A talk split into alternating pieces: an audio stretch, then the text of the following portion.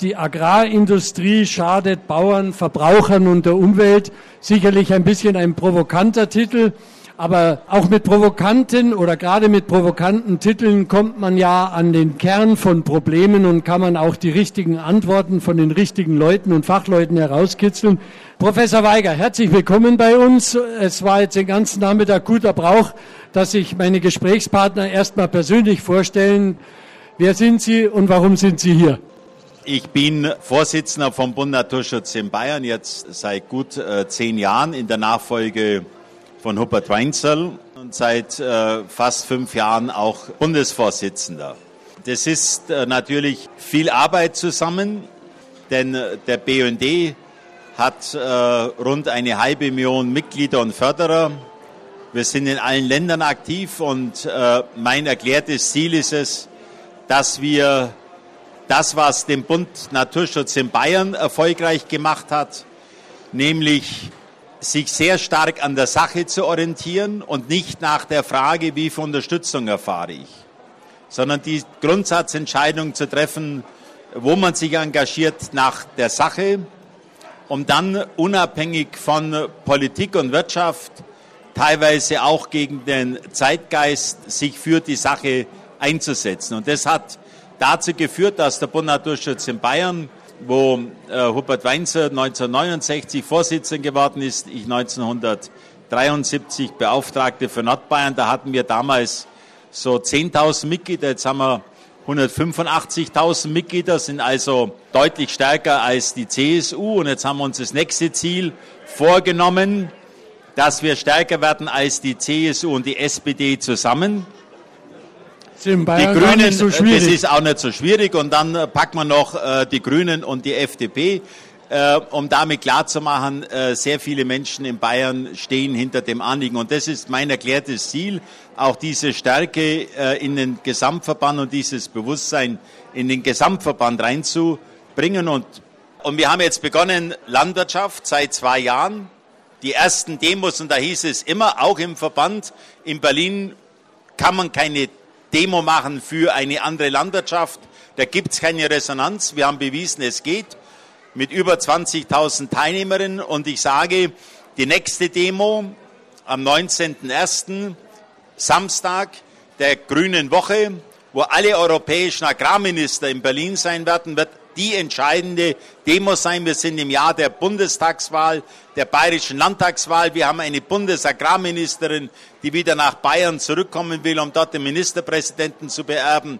Also äh, Chancen haben wir damit, wenn wir tatsächlich mit noch mehr Menschen in Berlin präsent sind. Und ich sage, das Thema ist so dramatisch, dass wir die Menschen mobilisieren müssen. Und wenn die Menschen bereit sind, für ein Fußballspiel kreuz und quer durch die Republik zu fahren, sich die Füße und die Hände zu erfrieren äh, und alles andere mehr und ihnen das Wetter scheißegal ist, dann werden wohl auch die Menschen bereit sein, unabhängig vom Wetter in, nach Berlin zu kommen. Denn eines habe ich in dieser Zeit gelernt, die Politik in unserer Zeit, sie reagiert viel stärker auf solche sichtbaren Zeichen als auf irgendwelche Resolutionen, Internet, Petitionen etc. pp. Das heißt, je mehr Menschen sichtbar auf die Straße gehen, und zwar eben nicht nur Verbraucher, sondern Bauern, Biobauern und konventionelle, Tierschützer, Naturschützer, dritte Weltgruppen, alles zusammen, umso größer wird der Druck auf die Politik, weil nämlich damit klar wird, es geht nicht gegen die Bauern, das was sie uns einmal unterstellen,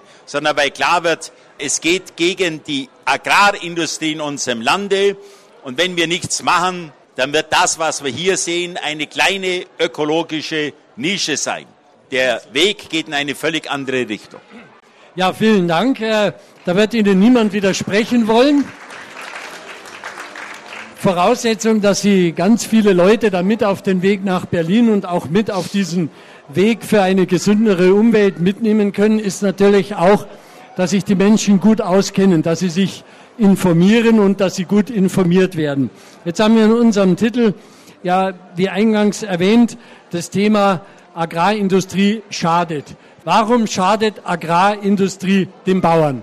Die Agrarindustrie schadet deshalb den Bauern, weil sie ihnen die Marktanteile wegnimmt, die sie zum Überleben brauchen und weil sie sehr billig Lebensmittel, und das sind dann keine Lebensmittel, sondern Nahrungsmittel, in die Discounter bringt. Und alle Qualitätsprodukte damit immer verglichen werden und es beginnt dann, Öko ist so teuer, können wir uns nicht leisten und anderes mehr. Das heißt, die Agrarindustrie ist deshalb so tödlich für die bäuerliche Landwirtschaft weil sie einen Kostendruck auslöst in der bäuerlichen Landwirtschaft, der auch zu schädlichen Intensivierungsprozessen dort führt und der zum anderen dazu führt, dass dem Verbraucher suggeriert wird, es ist möglich, das Kilogramm Hähnchenfleisch billiger zu erzeugen als das Kilogramm Gemüse. Das ist die Realität und der Verbraucher sich nicht mehr fragt, kann denn das noch stimmen, sondern er greift nach dem billigsten Produkt, weil das hat man ihm in der Marktwirtschaft beigebracht. Billig ist gut und weil gleichzeitig die Politik der letzten Jahrzehnte ihn systematisch verblödelt hat, indem sie gesagt hat, ist eigentlich völlig egal, was und wo du einkaufst, es ist alles gleich gut. Alles ist gleich gut. Erinnern Sie sich noch das haben alle Agrarminister immer wieder gesagt, es gibt keine Qualitätsunterschiede. Und warum soll dann der normale Mensch, der sich nicht informiert, etwas teureres kaufen? Von daher ist die Agrarindustrie der Untergang der bäuerlichen Landwirtschaft. Und ich kann nur eines sagen, dieser Prozess läuft in einer Dramatik, wie wir uns das in Bayern nicht klar machen. Und auch wahrscheinlich in der Vergangenheit nicht hätten vorstellen können. Nein, er läuft, er, er läuft so, dass allein ein einziger Landkreis in Niedersachsen, nämlich Kloppenburg-Vechta, inzwischen 30 Prozent der deutschen Schweine produziert. Dass allerdings in diesem Landkreis Sie natürlich keinen Liter Trinkwasser mehr gewinnen können, das ganze Wasser ist versaut, dass aber die Menschen in diesem Landkreis so abhängig sind von der Agrarindustrie, dass sie das mehr oder weniger hinnehmen. Dieser Prozess beschleunigt sich noch durch die Situation in den neuen Bundesländern. Die wenigsten von Ihnen werden wissen, dass dort in Alt-Templin heißt es, es liegt mitten im äh, Mecklenburg-Vorpommern, die größte europäische Muttersauenanlage im Moment entsteht, teilweise illegal, mit über am Ende 12.000 Muttersauen, die dort gehalten werden, die dann pro Jahr oder pro Wurf 500, 350 bis 500.000 Ferkel auf die Welt bringen. Und jetzt erklärt sich auch, warum in dem Antibiotika-Gesetzentwurf von der Frau Eigner natürlich nichts drinsteht über solche Haltungsformen. Die sind explizit vom Antibiotika-Meldepflicht ausgenommen. Das ist die Realität. So, das ist also jetzt im Gesetzentwurf um solche Haltungsbestände, die natürlich nur möglich sind mit Antibiotika-Einsatz, nur möglich aufgrund der Konzentration der Tiere auf engstem Raum. Sie können sich auch vorstellen, wie viel Platz die Muttersau hat, ne? wie sie sich bewegen kann. Die, das heißt Muttersau neben Muttersau, 12.000 12.000 Tiere, die hier gehalten, gequält werden, einschließlich der Menschen. Das machen keine ostdeutschen Landsleute, das sind Weißrussen, das sind äh, Usbeken, die dort eingesetzt werden, die ausgebeutet werden, deren Leben man erzieht, weil sie sich alles hinter hermetisch verschlossenen Türen vollzieht. Ich kann nur sagen, da laufen die größten Sauereien gesetzlich ermöglicht und es gibt kaum eine Gegenwehr im Lande. Warum? weil in diesen Dörfern kaum mehr Menschen leben und die Menschen, die, die leben, das sind die Alten und die sagen, ja gut, äh, so schlimm wird schon jetzt sein und mir reicht das Freibier, das mir der Investor aus Niedersachsen gegeben hat. Wir sind inzwischen zum Eldorado für europäische Investoren für industrielle Tierhaltung geworden. Das ist die Realität in unserem Land. Wenn jetzt irgendjemand gefragt hätte, warum haben wir eigentlich den Weiger hier eingeladen, jetzt wissen Sie es. Das Problem ist ja, nicht nur, dass in den Dörfern, in den Regionen, wo solche, wie Sie sagen, Sauereien passieren, was ich bei einem Schweinemastbetrieb besonders, besonders pikant finde, äh, warum können dann nicht mehr Leute aufstehen und sich dagegen verwahren und an den Protesten teilnehmen. Es ist auch, und das ist, glaube ich, gerade deutlich geworden, ein Desinteresse, aber vor allen Dingen Desinformation der Öffentlichkeit.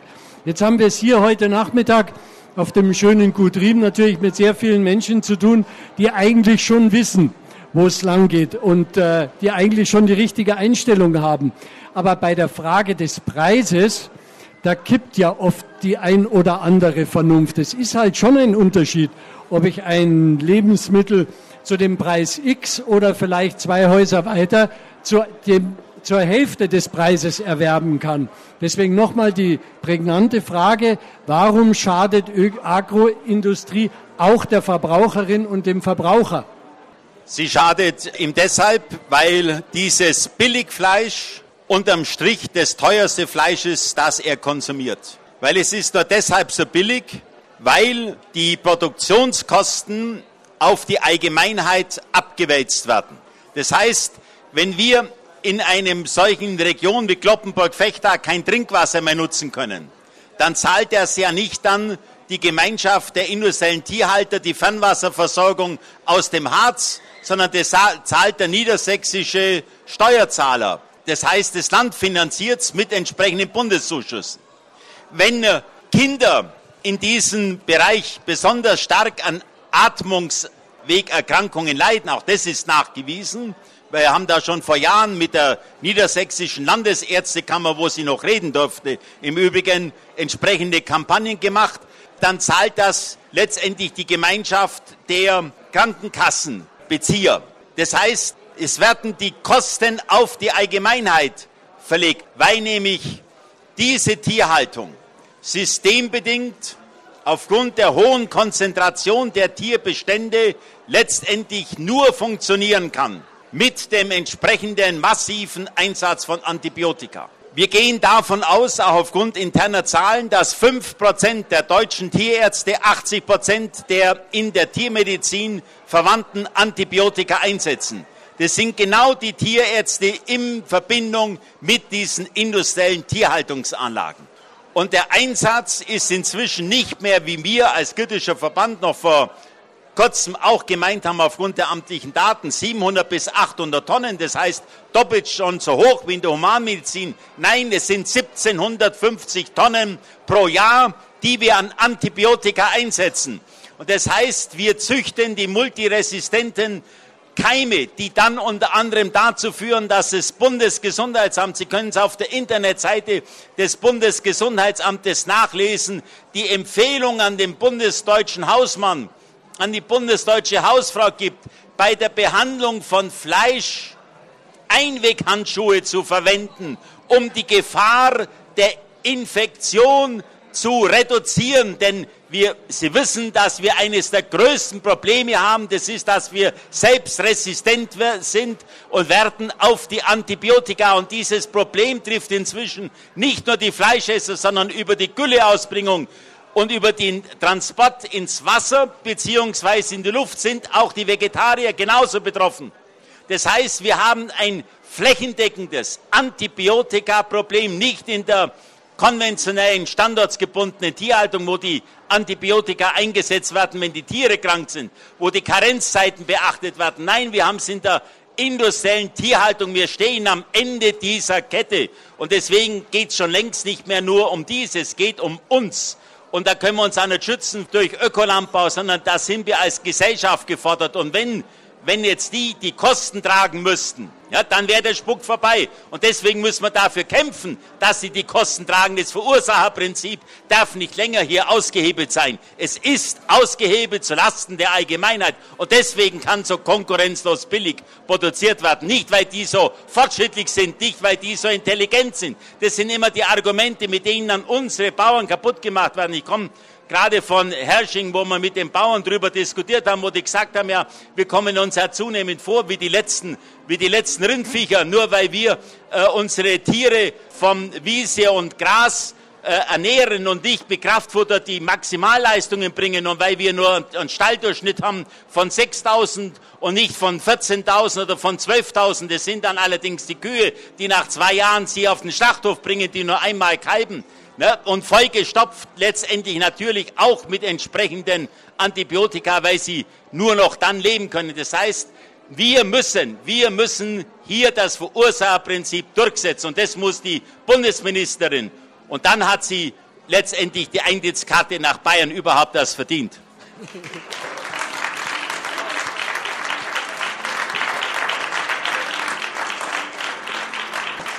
Ja, ein schönes Bild. Ich wollte Ihnen jetzt eine Frage stellen, die ich ehrlicherweise nicht stellen kann, aber ich muss Ihnen auch beweisen, dass ich mich für heute Nachmittag gut vorbereitet habe. Deswegen stelle ich die Frage trotzdem. Ich habe nämlich bei den, bei den Recherchen äh, zu dem heutigen Nachmittag ein Zitat von Ihnen aus einem Vortrag, äh, den Sie am 22. Januar in Berlin gehalten haben, gefunden haben. Und den finde ich richtig gut. Da haben Sie nämlich unter anderem gesagt zum Thema Widerstand. Bleib auf dem Land und wehre dich täglich. Die Metapher ist natürlich wunderbar, aber wird jetzt auch richtig verständlich. Wie kann, kann sich der ganz normale Verbraucher, die ganz normale Verbraucherin, die das schon auch kapiert hat, so wie, wie Sie es uns gerade darstellen, wie kann die sich denn wehren, vor allen Dingen, wenn sie nicht auf dem Land wohnt? Entscheidend ist in der Tat auch das Verbraucherverhalten.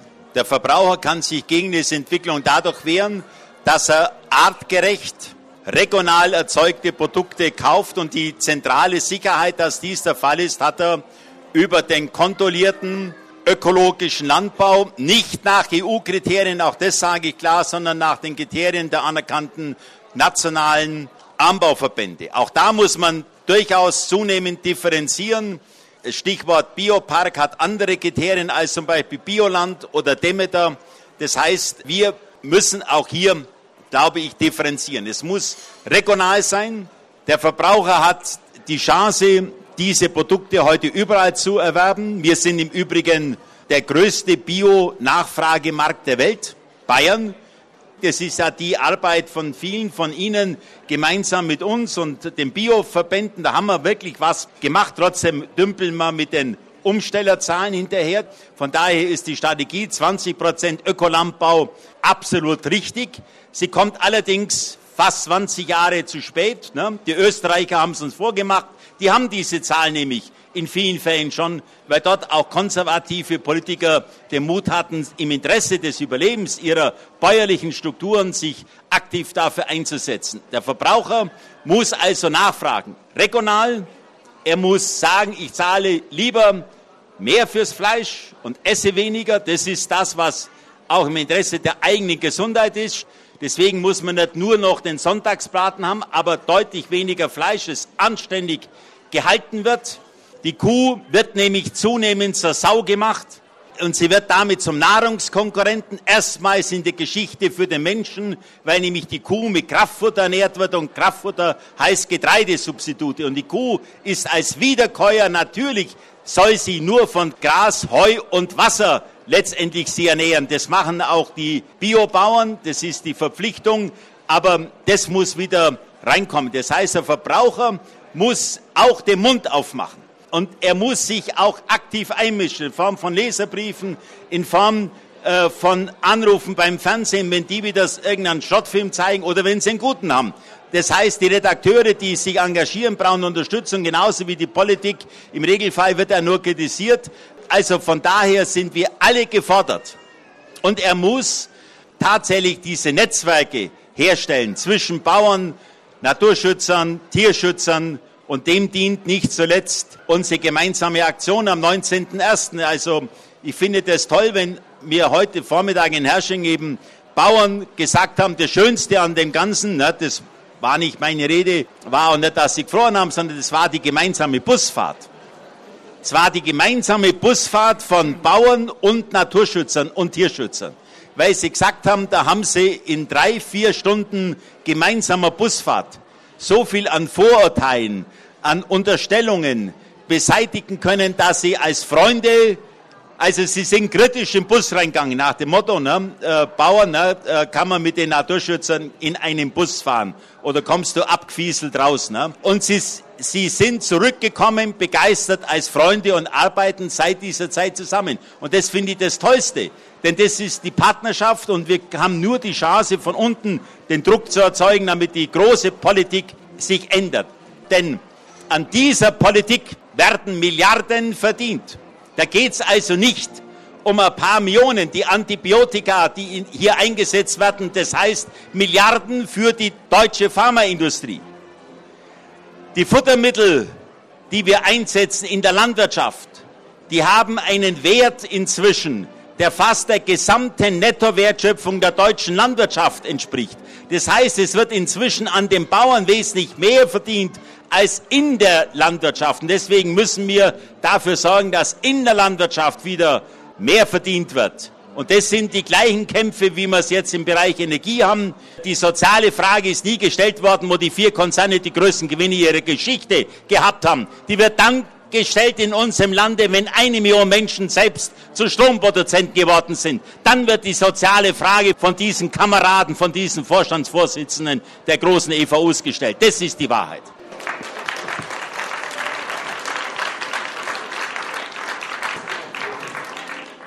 Mir fällt jetzt auf, und das wollte ich nochmal hinterfragen, ob ich das richtig sehe.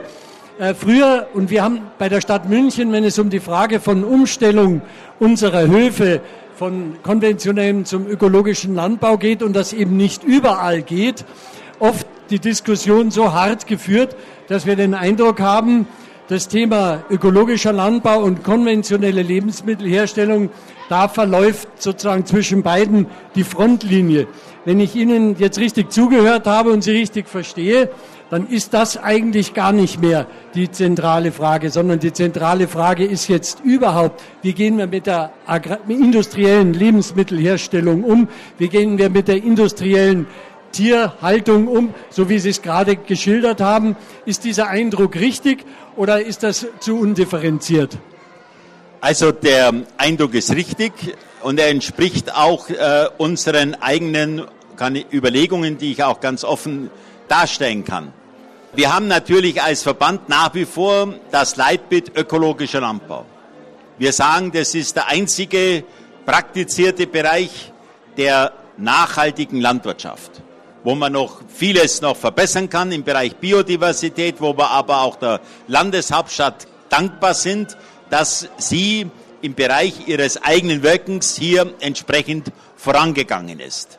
Das ist wichtig und wo wir ja auch tolle Erfahrungen haben im Mangfallgebiet und wo wir einfach sagen, dass so müssten eigentlich alle Trinkwasserschutzgebiete in Bayern ausschauen, dass wir dort Ökolandbau auf großer Fläche haben, dass wir die Bauern honorieren und dass die Produkte, die aus diesem Bereich kommen, dann auch zum Beispiel in den Schulen angeboten werden, nicht Coca-Cola verkauft, sondern die Milch aus dem eigenen Wasserschutzgebiet. Das wäre der Beitrag zur Bewusstseinsschaffung in unserem Land.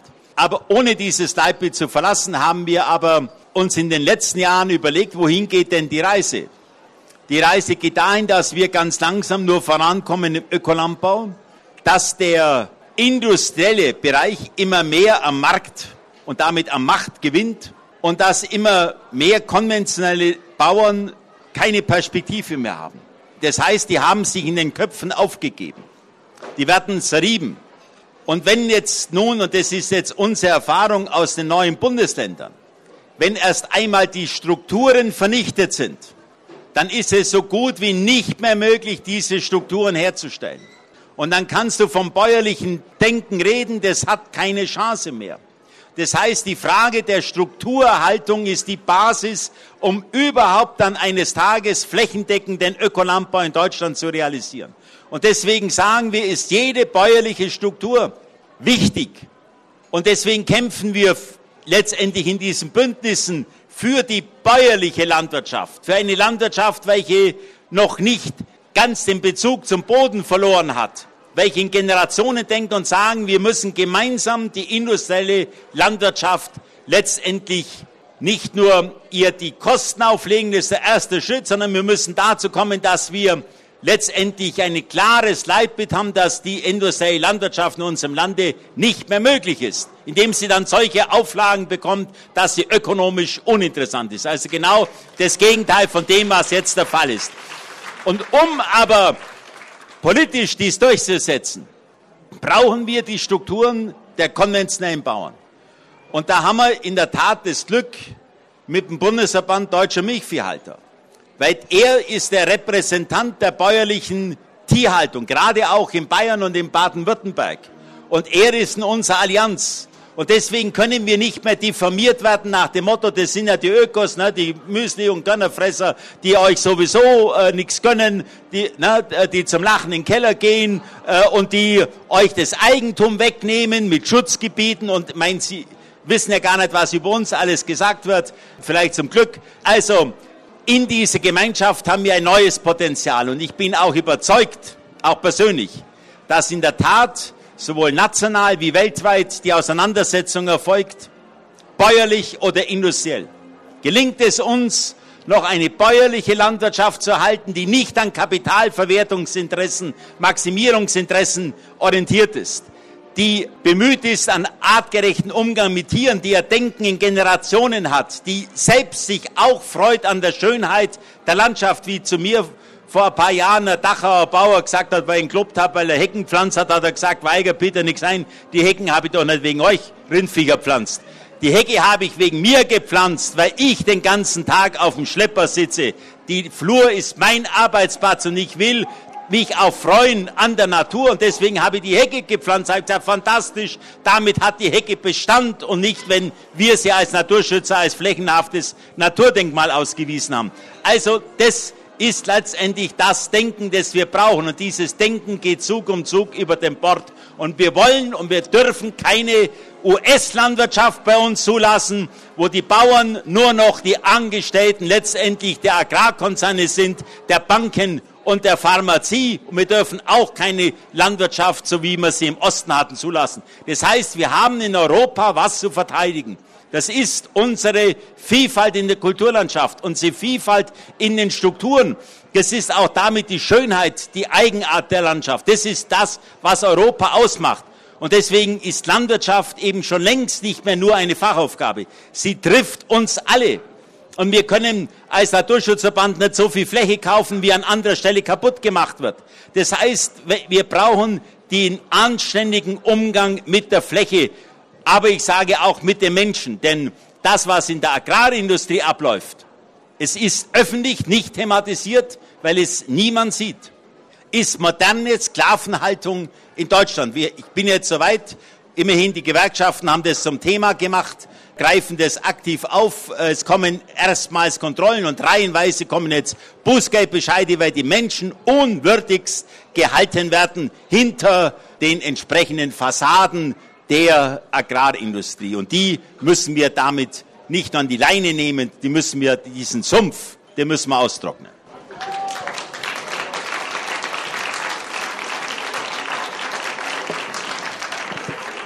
Ja, meine Damen und Herren, sehr geehrter Herr Professor Weiger, vielen Dank. Das war das beste Schlusswort, was gesprochen werden konnte. Und ich kann eigentlich nur mit einem Satz von Konstantin Wecker aufhören nur dafür, dass die Welt nicht ende, nur dafür lasst uns leben. Und am 19.01. sehen wir uns wieder. Ne?